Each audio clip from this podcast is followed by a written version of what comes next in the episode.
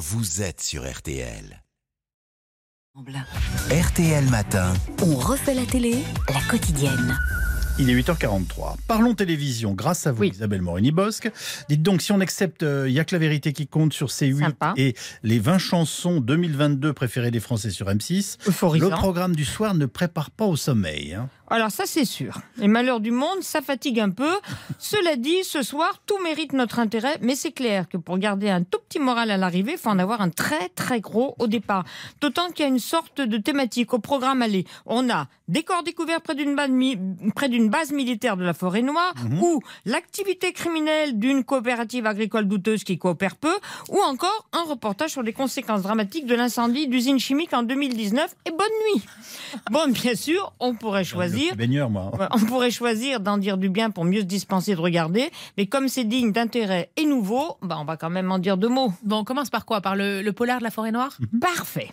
C'est sur TF1, ça s'appelle Les disparus de la forêt noire. En fait, j'adore ce polar, d'abord parce qu'il est hivernal, hein, qu'il y a de la neige, dans lequel le juge d'instruction Camille est persuadé que les 12 corps retrouvés enfouis sous la neige ont un rapport avec l'accident de voiture qu'elle a eu au même endroit un an plus tôt, accident qui l'a laissé partiellement amnésique. Cette fiction doit beaucoup, vraiment beaucoup, au trio d'enquêteurs savoureux, la juge Hélène de Fougerolles, le commandant Grégory Fitoussi, beau garçon, et le vieux capitaine Briscard, mon chouchou, Tchéki Cario.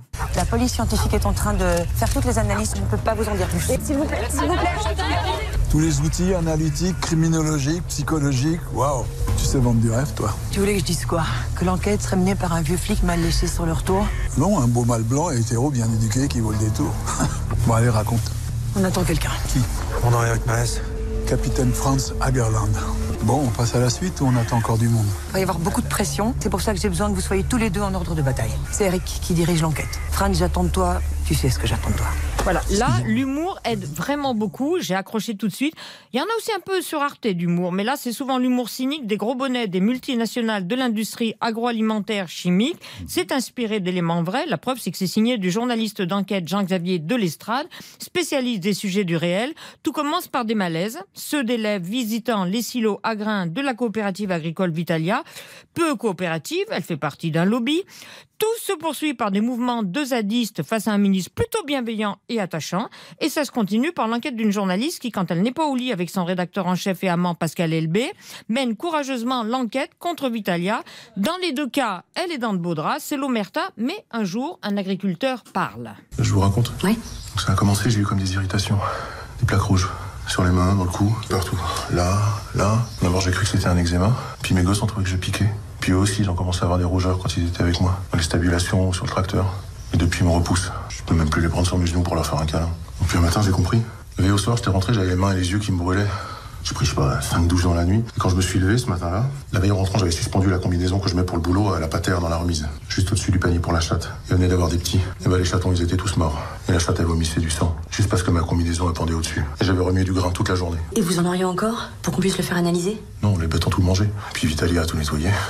Vous, vous êtes d'accord pour que votre nom apparaisse dans le journal ou vous préférez qu'on le change? Ah bah non, non, je veux que vous mettiez mon nom. Le trait Parce est parfois, comme le grain trafiqué, un peu lourd, mais c'est globalement très réussi et côté bien réel. On a une thématique voisine d'un envoyé spécial sur la 2. On revient sur l'incendie des entreprises Normandie Logistique et Lubrizol qui en 2019 brûle en 12 heures plus de 9500 tonnes de produits chimiques.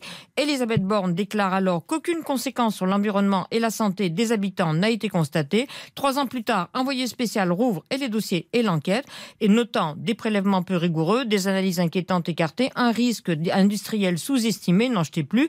On écoute Anaïs qui fait entendre sa voix alors que justement sa voix, elle l'avait perdue. Euh, elle était complètement cassée. Il y a des moments, je parlais, ça se coupait d'un coup, ça revenait ou ça revenait pas dans l'immédiat. Il y a des choses que j'arrivais plus à prononcer sans tousser, sans m'étouffer. Et finalement, il y a des syllabes que j'arrivais plus à prononcer. Ça a duré plus de deux ans. On m'a diagnostiqué en rémission pour mes cordes vocales, donc j'étais vraiment guérie novembre-décembre 2021. C'est pas parce que aujourd'hui je vais mieux que je vais tourner la page et que je vais faire comme si rien ne s'était passé.